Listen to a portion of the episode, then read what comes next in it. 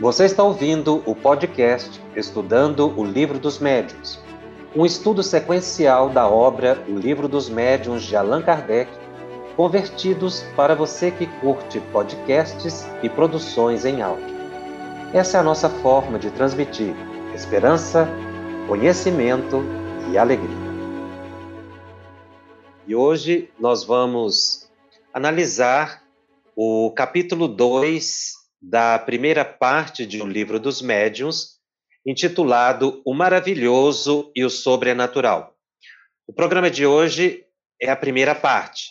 O capítulo ele é complexo e na próxima semana nós teremos a continuidade do estudo que estamos iniciando hoje. O título utilizado por Allan Kardec para abrir esse importante capítulo, o maravilhoso e o sobrenatural, tem a finalidade de analisar, não é? o Kardec buscou nesse capítulo analisar exatamente os aspectos místicos que envolvem, podemos dizer no presente, porque envolvia a época de Kardec, e se mantém até hoje, a mediunidade, os espíritos, que sempre foram tomados por sobrenaturais ou maravilhosos.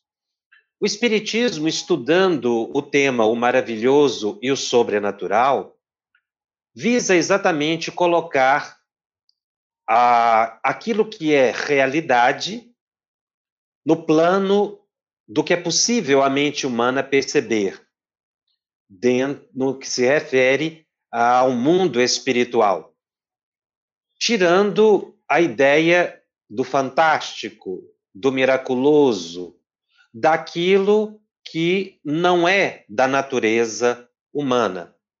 Então, Allan Kardec mostra que a crença nos espíritos não foi criada pelo Espiritismo. E nem a possibilidade de os chamados mortos poderem se comunicar. Na verdade, o Espiritismo desvenda o mecanismo das comunicações, retirando a ancestral ideia do miraculoso na ação dos desencarnados.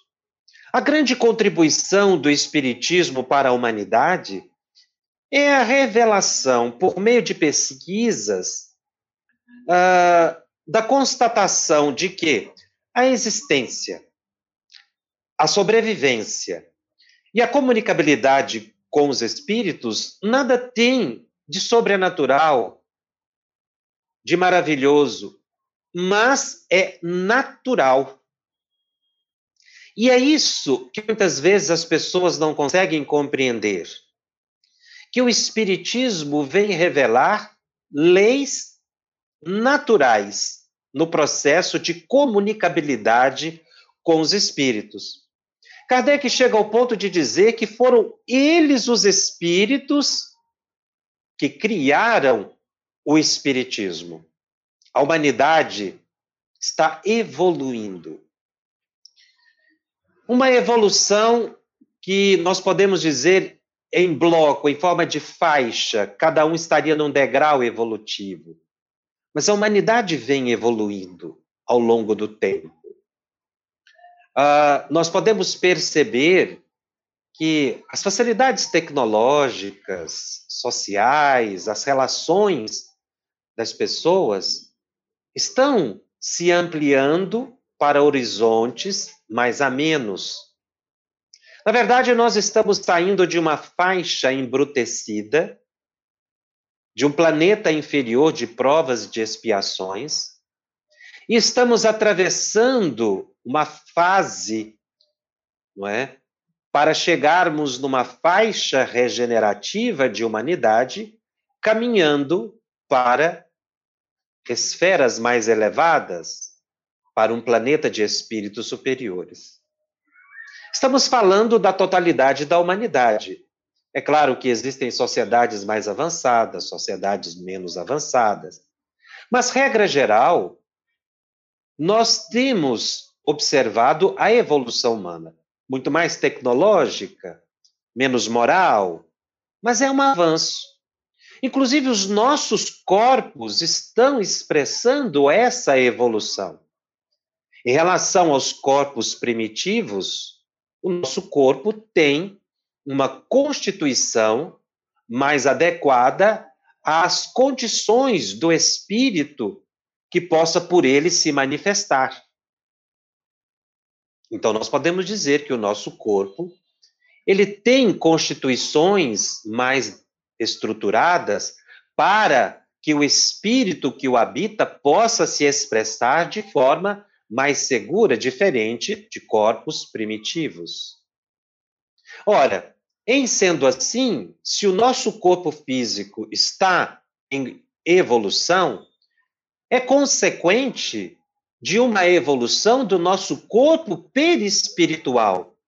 Porque, como já analisamos, o corpo físico é uma cópia do corpo perispiritual.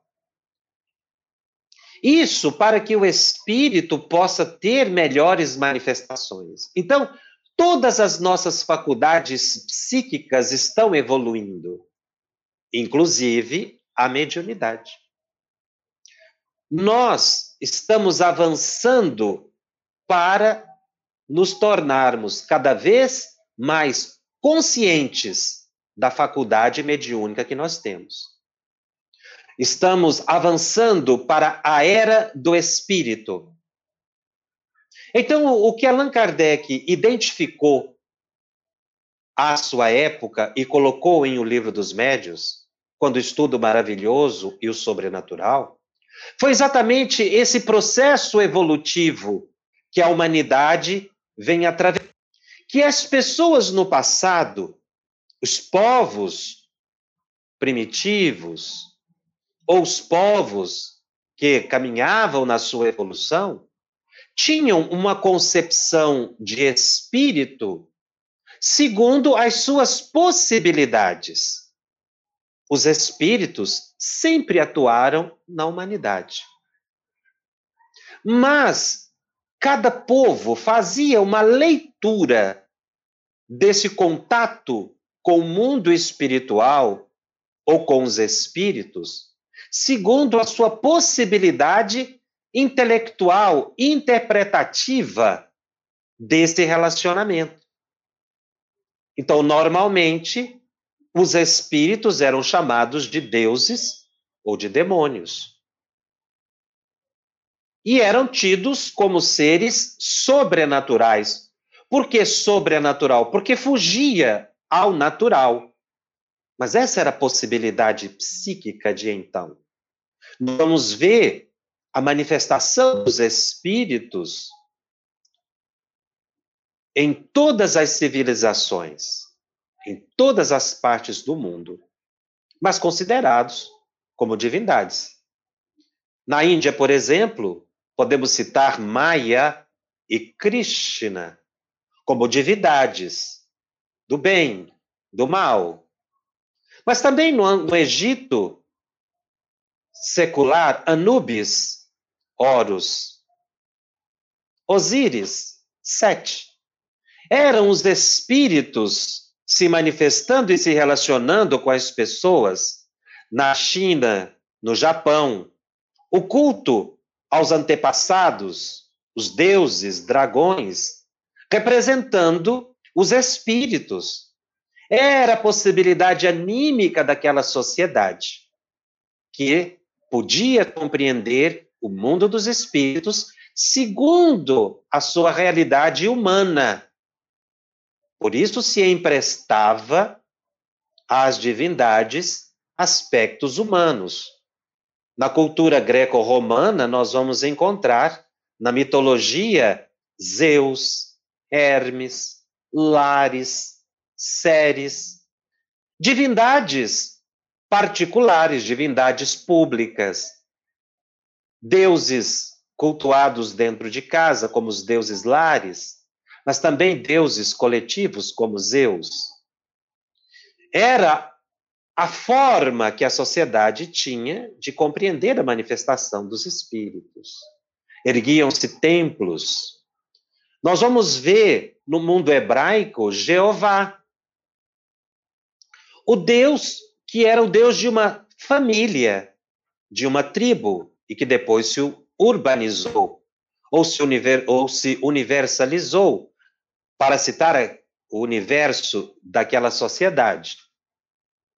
Jeová era o Deus de Abraão, era Deus de Isaac, era Deus de Jacó, era Deus de uma família, Deus de uma tribo, um Deus protetor de uma tribo. E as pessoas necessitavam de uma proteção segundo o entendimento da época e que atribuíam essa proteção segundo as suas necessidades ao Deus, àquela entidade que eles podiam assim compreender como interventora na realidade do cotidiano.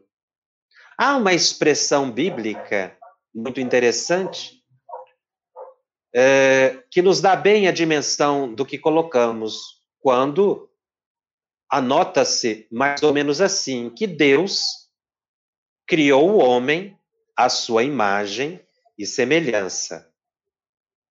Então as pessoas faziam a interpretação da divindade segundo as suas condições humanas. Então Jeová era um Deus guerreiro. Era um Deus que protegia uma sociedade contra outra. Era um Deus brutal, muitas vezes. Não é? Por quê?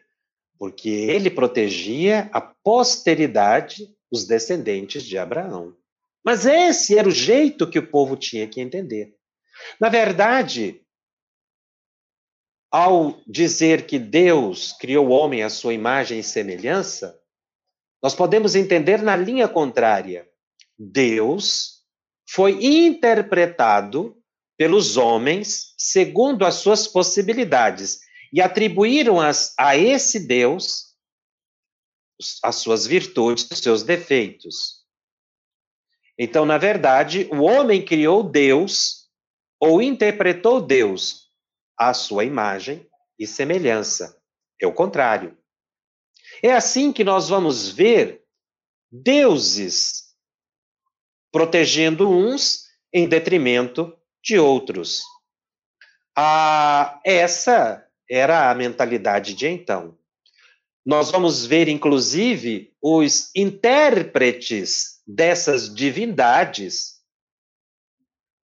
que hoje nós chamamos de médiums, mas que não tinham a postura ou uma concepção de médium como nós entendemos hoje. Porque, na verdade, também não se entendia mundo espiritual, eram divindades. Os intermediários, por exemplo, na Índia, os faquires, no Egito, os sacerdotes, os oráculos na Grécia, em Roma, as pitonisas. No caso, por exemplo, do templo erguido ao deus Apolo, quando as pessoas queriam falar com o deus Apolo, eles buscavam o templo e ali quem respondia por Apolo era uma cobra, a Piton. E quem interpretava a fala da cobra ou do oráculo era Ptonisa. Daí, Ptonisa, de Piton, cobra. A Ptonisa intermediava as respostas do Deus para o povo, para os reis. Mas nós não podemos dizer que era propriamente um médio, era um intermediário. Nós vamos ver na cultura hebraica os profetas. Profeta, nós interpretamos hoje como aquele que faz profecias, mas o profeta na época uh, anterior a Jesus, como é colocado na Bíblia, era como que um intérprete de Deus para o povo, mas ele era mais do que isso, porque em, em hebraico, Nabi, o profeta, ele era um líder comunitário, não propriamente um intermediário exclusivo de espíritos perante os homens, porque não se entendia a realidade dos espíritos. Os xamãs, os pajés. Veja que todos eles, como intermediários, não tinham postura de um médium, era um intermediário, mas muito mais um líder comunitário que auxiliava o povo segundo as suas necessidades. Muito além do que seria o médium na atualidade. Então, o profeta não é o médium. Veja que nós temos uma mudança exponencial com Jesus. E há uma mensagem belíssima do Espírito Emmanuel no livro Caminho, Verdade e Vida, uma mensagem intitulada Mediunidade, em que ele utiliza uma expressão que bem eh, indica essa evolução do pensamento da humanidade em relação aos espíritos e ao mundo espiritual, quando Emmanuel diz que Jesus inaugurou a era da mediunidade. Porque os, os apóstolos de Jesus, esses sim, já se enquadrariam muito mais no aspecto de médio do que profeta. Nós temos profeta até João Batista. Mas depois de João Batista, os apóstolos de Jesus não se colocaram como profeta, eles não eram líderes da comunidade, muito ao contrário. O próprio Cristo não era um profeta, ele não tinha os aspectos não é, inerentes às responsabilidades daqueles que profetizavam. Então, os apóstolos já começaram a trabalhar mais a questão mediúnica. E fica evidente há um momento na vida de Jesus que torna clara a relação do Cristo aí com o mundo espiritual e não com divindades, foi quando ele se transfigura no alto do Monte Tabor e ali surge diante dos apóstolos Moisés e Elias materializado. Então ali não estavam deuses, não eram divindades. E os apóstolos viram as aparições ao mesmo tempo em que observaram a transfiguração de Jesus. Ali era Moisés e Elias. Ou seja, eram pessoas que eles conheciam e que estavam conversando com Jesus, adiante apenas de três apóstolos: Tiago, João, uh, Tiago, agora nos fugiu o, o, terceiro, nós voltamos daqui um, um instante. Uh, os três apóstolos que estavam diante de Jesus, então, viram aparições de pessoas e não de divindades, porque aí iniciou-se a era da mediunidade. Ora, se iniciou a era da mediunidade, nós podemos dizer que iniciou a era do espírito. E, na verdade, como mediunidade é contato de mente com mente, surgiu a era do pensamento. Nós estamos, portanto, numa era diferente. É claro que a Idade Média obscureceu todo aquele ensinamento de Jesus, e nós vamos ter, em 1857, a 18 de abril, com a publicação de O Livro dos Espíritos, a inauguração da Era do Espírito. Então, o Espiritismo veio exatamente naquele instante evolutivo da humanidade em que nós estamos em condições de entender mundo espiritual ou dimensão espiritual, para além do místico, do fantástico. Porque Kardec observou o fenômeno espírita, que vem explicar muitos fenômenos do passado, que vem esclarecer aquilo que era tido como sobrenatural, aquilo que era tido como místico, mas há alguma coisa, há algo muito importante na doutrina espírita, quando se estuda o fenômeno mediúnico, é que Kardec busca nos tirar a ideia exatamente do fantástico, tirar a ideia do espetacular e colocar como um fenômeno. Então, a partir de Jesus, quando ele está ali diante dos três apóstolos, Pedro, João e Tiago, faltou Pedro na primeira parte, não é? Nós vimos que os espíritos começam uma ação mais direta junto à humanidade, num processo evolutivo no qual nós estamos atravessando. Então veja bem que hoje nós temos uma compreensão muito mais clara da, desses fenômenos, mas temos que tomar muito cuidado, estudantes do Espiritismo que somos, de evitar trazer para dentro da nossa compreensão espírita ainda aspectos místicos que são muitas vezes culturais em nossa sociedade.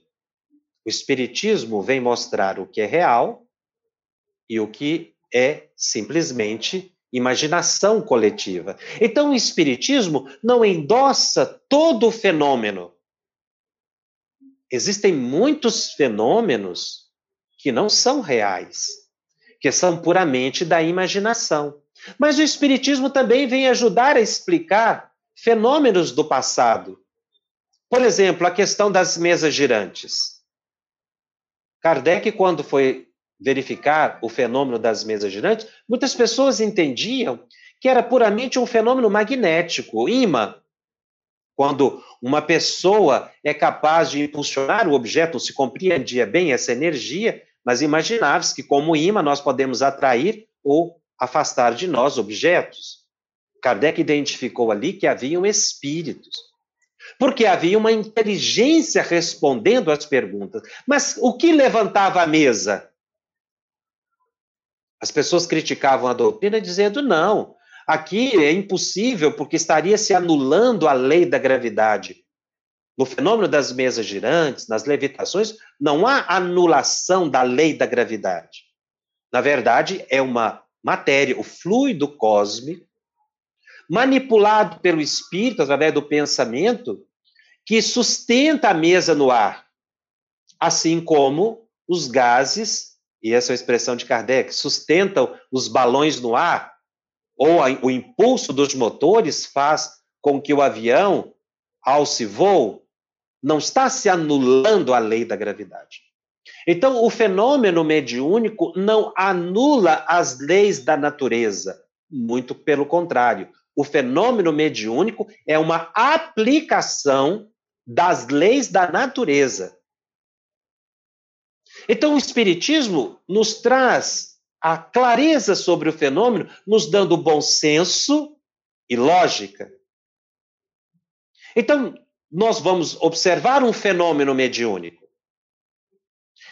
E com o estudo espírita, nós poderemos tirar dali o que é real do que é irreal. Se uma pessoa estiver simulando um transe, por exemplo, o Espiritismo não endossa esse tipo de prática, muito pelo contrário. Ele vem mostrar aquilo que é real daquilo que é irreal. Por isso é que o estudo espírita nos dá lógica e bom senso. E nos ajuda a retirar o véu que encobre certos fenômenos e muitas vezes considerados místicos. O Espiritismo nos dá um bom senso a tal ponto que nós evitamos os extremos de acreditar em tudo e de também duvidar de tudo. Nós temos que, sempre que ouvimos uma mensagem vinda dos Espíritos, e hoje nós temos em grande quantidade aí pelas redes sociais, mensagens supostamente mediúnicas, ou até mesmo mediúnicas, e que a, o conhecimento espírita nos ajuda a discernir se essa mensagem é de um espírito elevado, se essa mensagem é de um espírito inferior, se essa mensagem ela provém de um médium em transe, se é simplesmente a imaginação de uma pessoa que se diz médium. Então, o Espiritismo ele nos ajuda a analisar. O conhecimento espírita nos dá instrumento crítico, na boa crítica, na boa análise, para que a gente absorva aquilo que é essencial e dispense aquilo que não é. Muitas práticas religiosas na verdade, estão envoltas em misticismos ancestrais, que têm o seu valor cultural, a sua importância, mas que nós precisamos aprender a separar aquilo que é manifestação puramente da expressão humana, da interpretação humana do fenômeno, daquilo que realmente é do espírito. Então, o Espiritismo nos tira exatamente o véu dos olhos para que a gente possa entender que em mediunidade eu não posso acreditar em tudo e não posso duvidar de tudo. E nós estamos vivendo uma época em que isso é muito importante. Muitas pessoas acreditam em tudo que provém dos espíritos. Basta dizer que é mediúnico ou psicografado, que a pessoa não importa com o conteúdo, se a linguagem é elevada, se o ensinamento é importante. A pessoa acredita. Então, nós estamos vivendo hoje um período em que o conhecimento espírita é muito importante para que as pessoas possam não ser guiadas até mesmo por espíritos mistificadores que querem enganar as pessoas. Então, muitas pessoas criticam o Espiritismo dizendo que o Espiritismo endossa tudo que vem dos Espíritos, muito pelo contrário. Ele nos dá lucidez para eu poder diferenciar a linguagem dos Espíritos. Mas também não vou me tornar um, um, uma pessoa que duvida sistematicamente de tudo. Não. Eu preciso analisar, eu preciso observar para eu poder aceitar. Mas se eu não conhecer, se eu não estudar, eu não vou compreender. Então, nós vemos, às vezes, por exemplo, um espírito que é muito conhecido no movimento espírita, muito respeitado, Dr. Bezerra de Menezes, talvez seja um dos espíritos mais mistificados que nós possamos encontrar. Porque vamos ver manifestações de Dr. Bezerra de Menezes em vários lugares com linguagens e ideias absurdas, incompatível com esse espírito extremamente elevado, um dos responsáveis pelo planeta Terra, que tem uma cultura espiritual vasta e que muitas vezes o médio atribui a Dr. Bezerra de Menezes práticas que seria incompatível com a própria evolução dessa entidade ideias corriqueiras, materialistas, às vezes indicando práticas comuns do dia a dia. As pessoas não analisam. Basta colocar um nome importante. Às vezes o médium está realmente é, mediunizado, digamos assim, não é? Mas ele não está em transe com aquela entidade que se apresenta a ele. Certa vez, um amigo nos narrou um caso muito interessante a esse propósito. Ele tinha sempre o hábito de fazer pesquisas, ele costumava visitar centros espíritas, era o aspecto, o jeito dele. Então, ele, certa vez, ouviu dizer que num determinado centro espírita estava se manifestando Eurípedes Barçanufo. Então, ele muito curioso, muito estudioso, querendo ali, então, uma orientação de Eurípides Barçanufo, o grande médium de Sacramento, mineiro, não é? Ah, aqui no Brasil, conhecido nacionalmente pelas suas faculdades mediúnicas, o apóstolo da caridade, como foi mencionado por Chico Xavier, Eurípides Barçanufo, tão amado, então ele foi ver a manifestação de Eurípides Barçanufo, porque o centro estava lotado de pessoas. Tinha fila quilométrica para ouvir as orientações de Eurípides Barçanufo. E ele entrou na fila e chegou lá diante do médico e começou a conversar com o médico. Ele nos contando, ele disse que não precisou de cinco minutos de conversa, ele viu que não era Eurípides Barçanufo. E ele, ele era assim, uma personalidade muito autêntica. Ele disse que virou para o espírito e falou: mas o senhor não devia fazer o que o senhor está fazendo. O Espírito diz: fazendo o quê? Enganando essas pessoas todas que estão vindo aqui. Ele falou, mas eu? Eu não estou enganando ninguém, não. Ele falou, está. O senhor está dizendo que é Eurípedes Barçanufo. E o que o senhor está me dizendo, jamais Eurípedes Barçanufo iria dizer. Ele falou, mas quem falou que eu sou Eurípedes Barçanufo? O senhor. O Espírito falou, eu nunca falei que eu sou Eurípedes Barçanufo. Eu manifestei aqui nesse centro, porque tinha um médio que me acolheu, então eu aproximei, e ele perguntou o meu nome. A hora que eu entrei em transe, as pessoas me indagaram. E eu disse que era o meu nome, Eurípedes. E aí eles saíram falando que eu sou Eurípedes Barçanufo, que aliás eu nem sei quem é esse Barçanufo. Mas eles estão aqui me perguntando, como eu não tenho nada para fazer, mesmo eu venho aqui toda semana e acho ótimo essas pessoas todas aqui. O que elas me perguntam, eu respondo, nem sei se é verdade.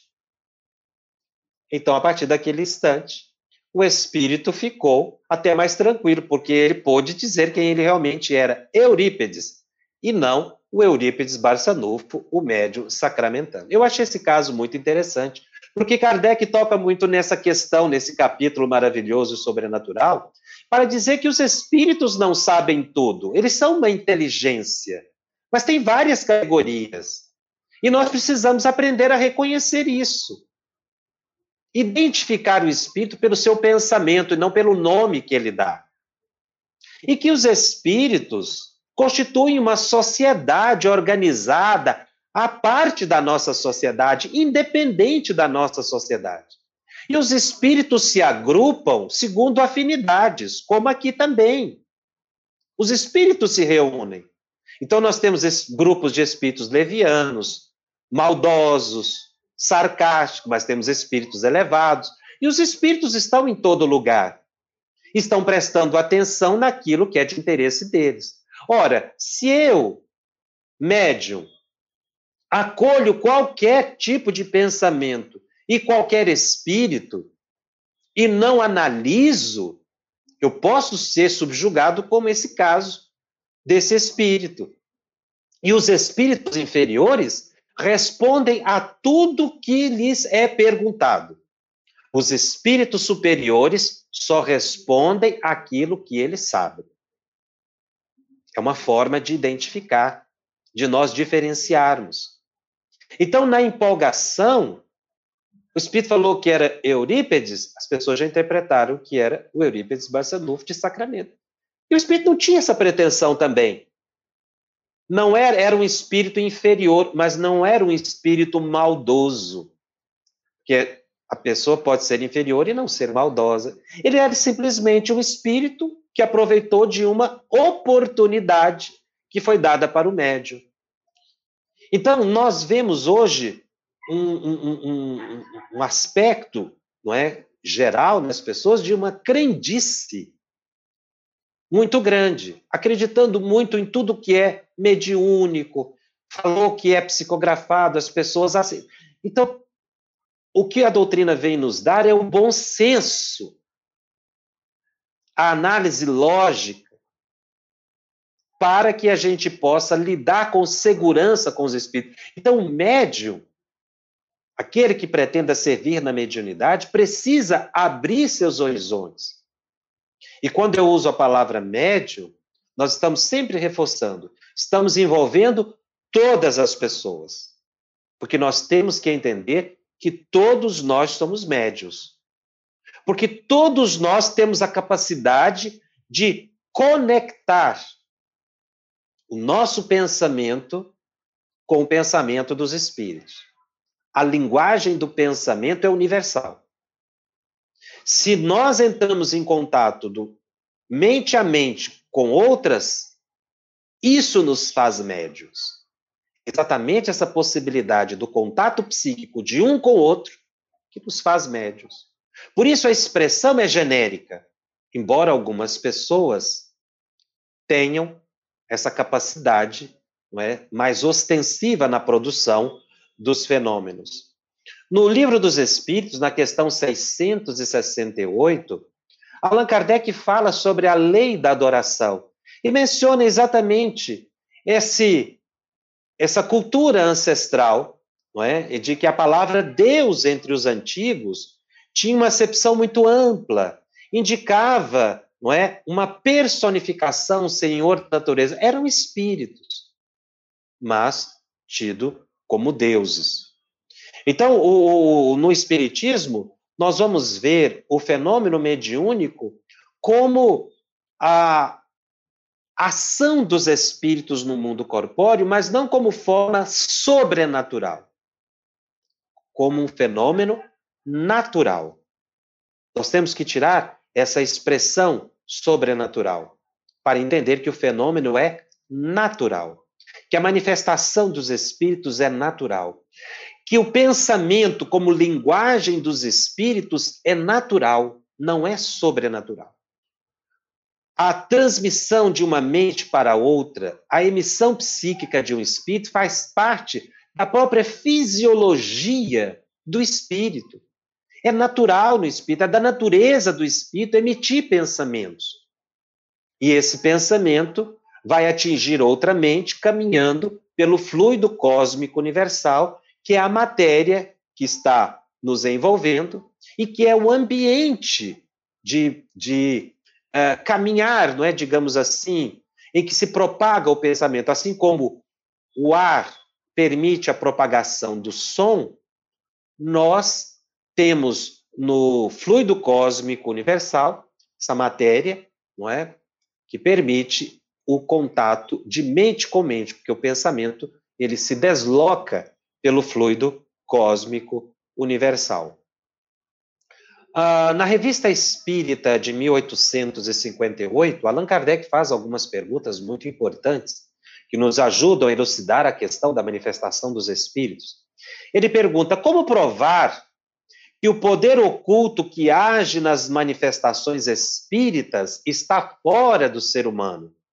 Não se poderia pensar que reside nele mesmo, isto é, que age sob o impulso do seu próprio espírito? Essa era uma crítica que Allan Kardec ouviu muitas vezes e que a gente ouve também. Que tudo decorre da mente do médium, que não existe espírito que tudo é produto da alma do médium, é a alma do médium que se manifesta.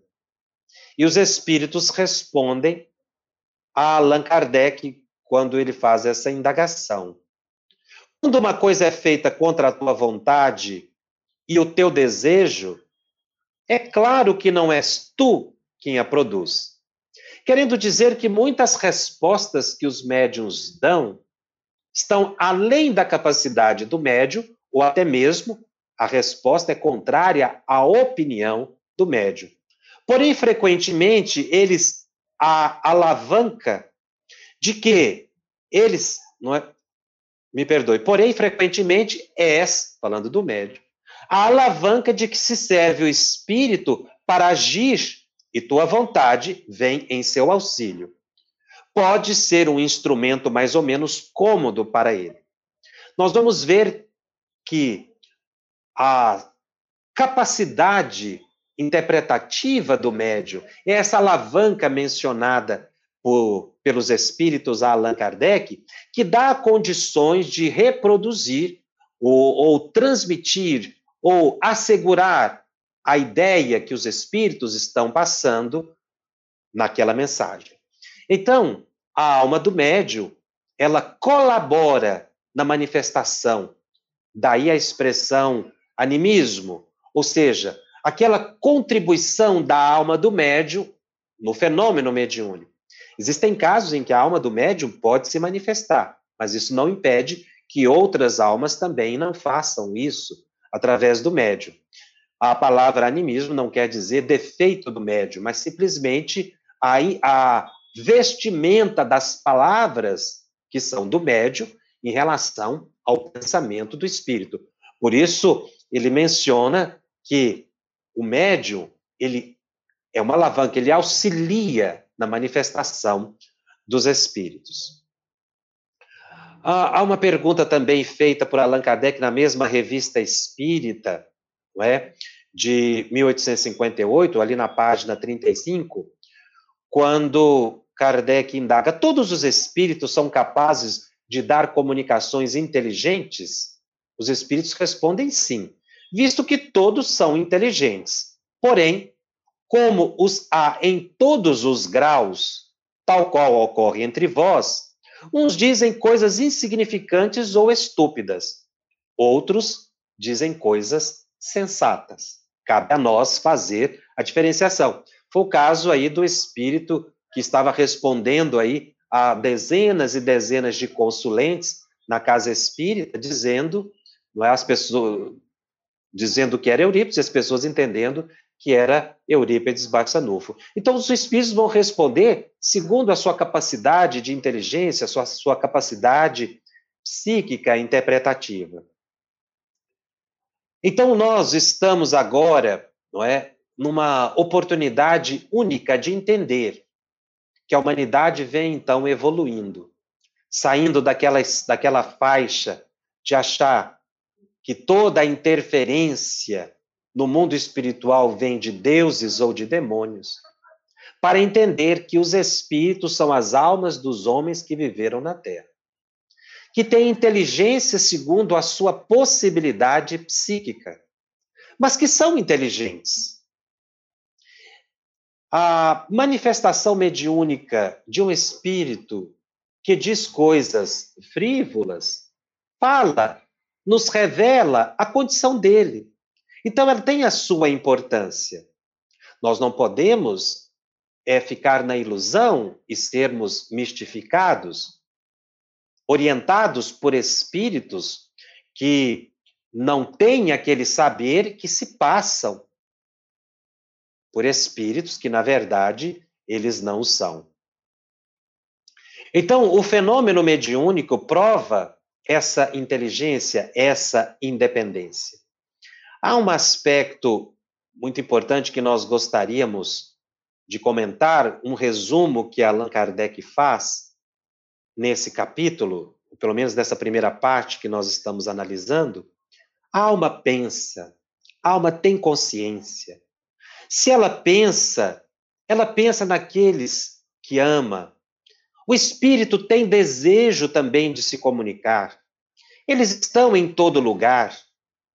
Ele se comunica pelo pensamento e usa o perispírito para essa troca de pensamentos.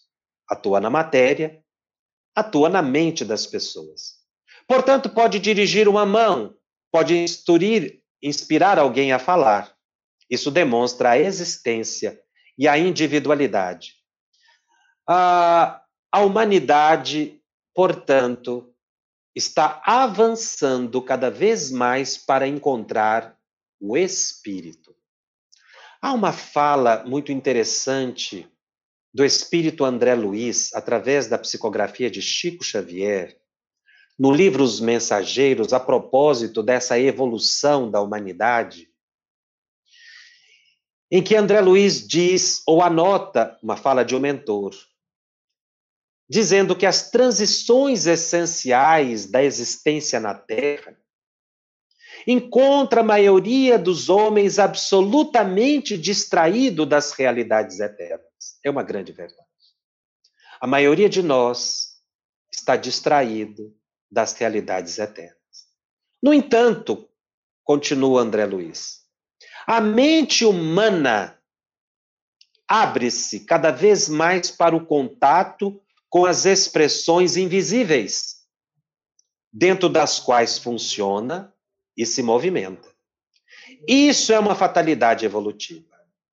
Ou seja, nós estamos evoluindo a partir do próprio desenvolvimento natural para encontrar o espírito, significando dizer que nós estamos evoluindo para nos tornarmos seres mediúnicos naturalmente. É uma fatalidade evolutiva. Ou seja, nós estamos cada dia mais encontrando o espírito. Mas aí há de se indagar: que espírito nós estamos encontrando? O primeiro contato psíquico que nós fazemos esse natural e espontâneo, é com espíritos da nossa categoria. A maioria de nós, portanto, está entrando em contato com espíritos inferiores, a maioria de nós, está entrando em contato com esferas inferiores do mundo espiritual. E dessa forma, ao encontrar essa faixa psíquica, nós nos perturbamos. É por isso que precisamos fazer um esforço muito grande de oração, para com a nossa capacidade psíquica mais elevada, buscarmos os planos espirituais superiores. O assunto sobrenatural, o assunto maravilhoso, vai continuar na semana que vem. Nós vamos agora para algumas perguntas que nos chegaram. Se nós não tivermos condições de responder todas hoje, nós faremos na próxima semana.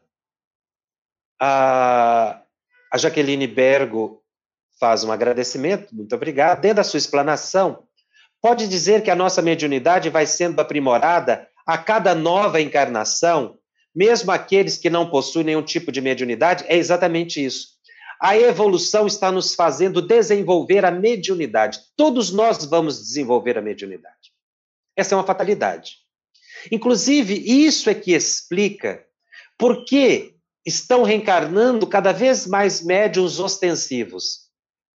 Para nos ajudar, aquela maioria da população que não tem a mediunidade ostensiva, a suportar esse contato e a compreender esse contato mais íntimo que nós estamos tendo com os espíritos.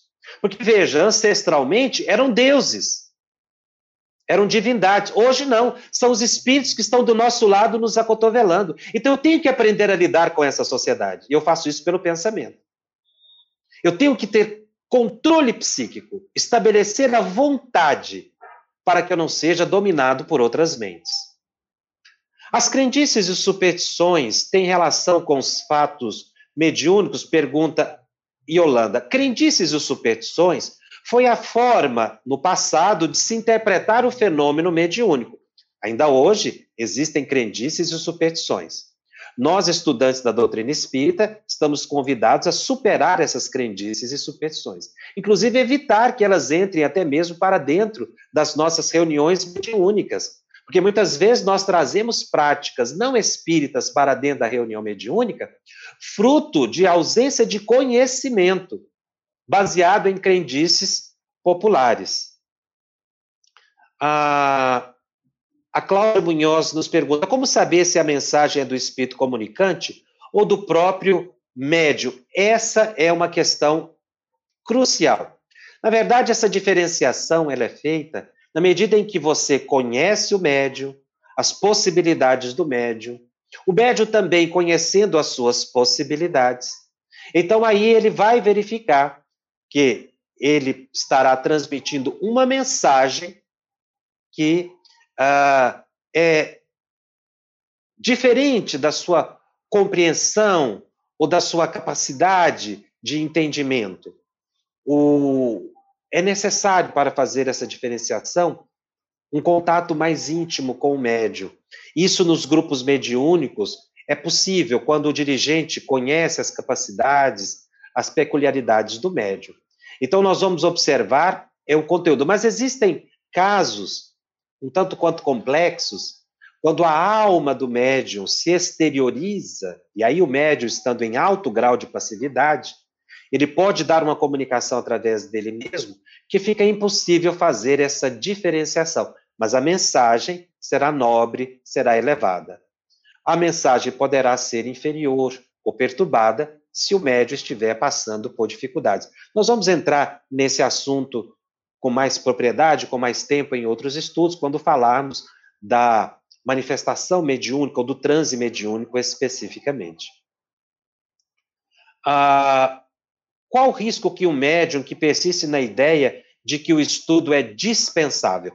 Na verdade, Rosemary faz uma pergunta muito interessante. Muitas pessoas dizem que o estudo ele é dispensável para a prática mediúnica. Para a prática mediúnica em si, o estudo é dispensável mesmo.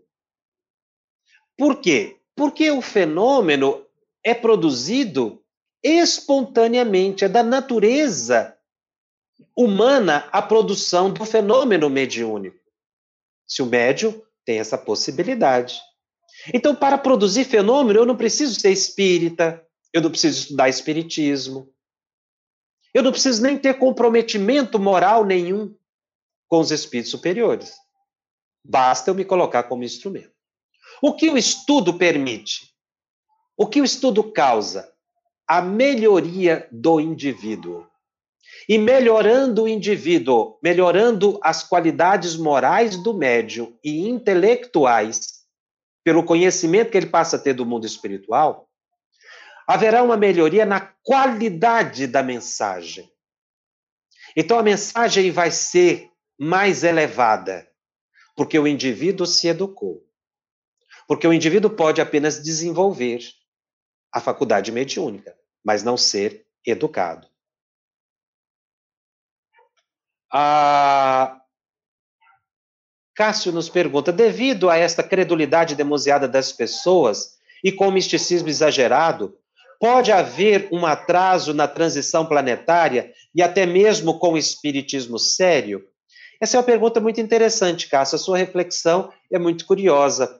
Realmente, na medida em que a gente é um antagonista do estudo, que não busca o próprio progresso, nós estamos retardando, sim, a evolução do planeta.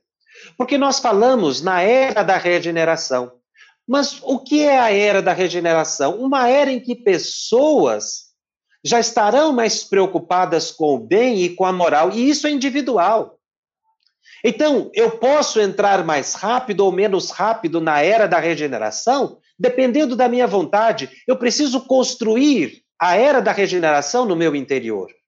Ora, Jesus inaugurou a era da mediunidade, mas Jesus veio também transformar, evoluir o pensamento de um povo.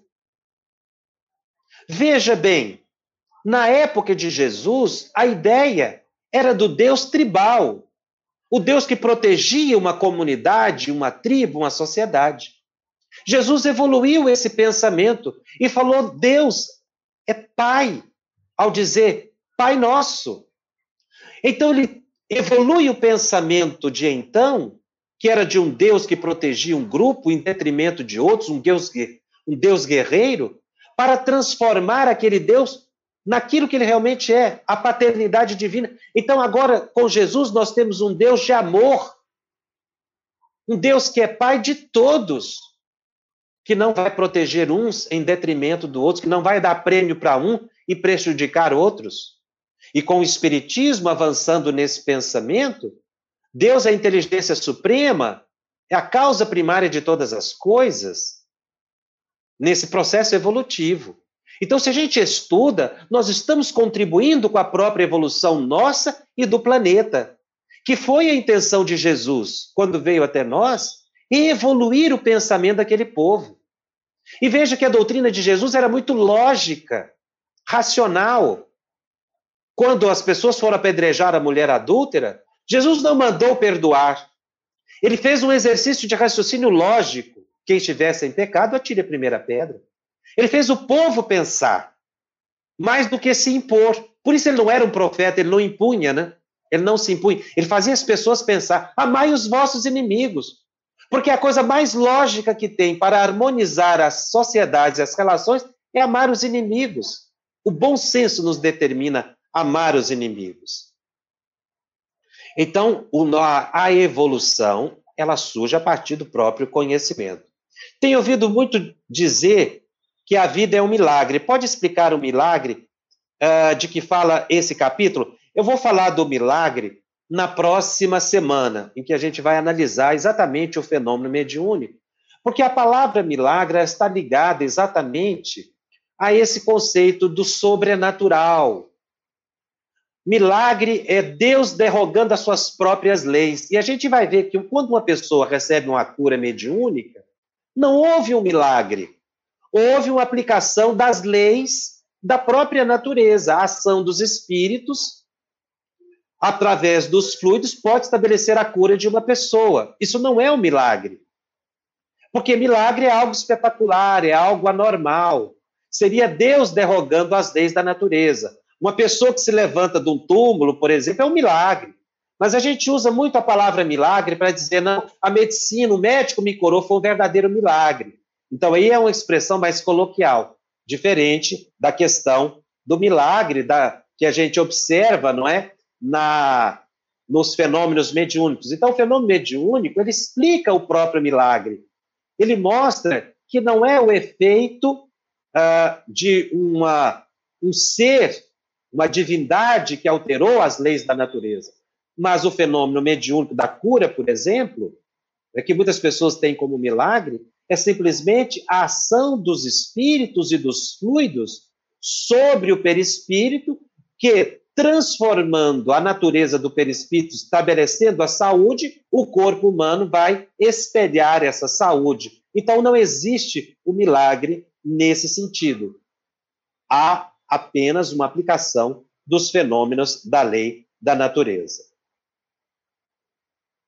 Ah, a Benigna está perguntando por que, que os profetas não eram médios.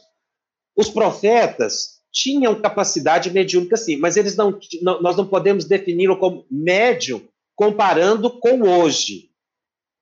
Os profetas eram médiums. Mas a palavra profeta está muito ligada à possibilidade de profetizar coisas que vão acontecer no futuro. A função do profeta na sociedade não era só essa ele tinha outras funções. Porque ah, em hebraico, a palavra profeta significa nabi. E nabi não quer dizer aquele que profetiza apenas.